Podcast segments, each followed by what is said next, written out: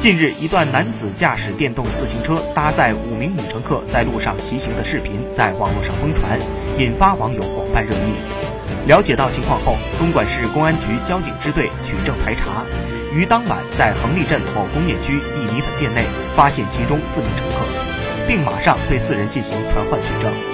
在一快餐店门前，将司机罗某及另一名乘客带回取证。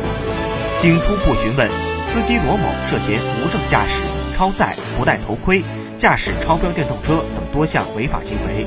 这五个女乘客要让他搭五人去取东西，他迫于无奈才答应送他们。